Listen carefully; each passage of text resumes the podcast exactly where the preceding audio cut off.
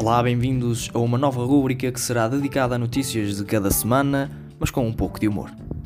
Bom, primeira notícia da semana, e aquela com algum impacto, Bruno Lage demitiu-se do cargo de técnico do Benfica e o seu lugar será ocupado pelo seu adjunto Nelson Veríssimo, até ao final da presente temporada.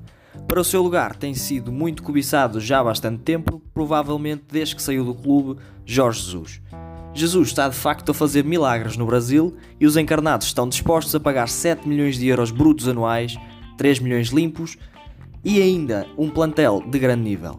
Bem, em relação a isto, Jorge Jesus apenas referiu que terá de pensar. Se fosse eu, pensava da mesma forma. Recebia a proposta e dizia: Vou pensar. Já pensei, aceito, quando começo?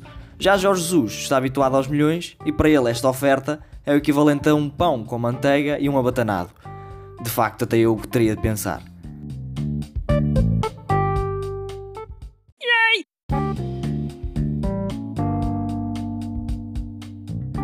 Bom, a outra notícia que se destaca esta semana é que Jair Bolsonaro, presidente do Brasil, que há meses atrás considerou que o Covid-19 era nem mais nem menos que uma gripezinha, que o seu historial de atleta ia fazer com que nem sentisse nada e que isso só pegaria nos idosos, foi infectado, adivinhem lá, com Covid-19.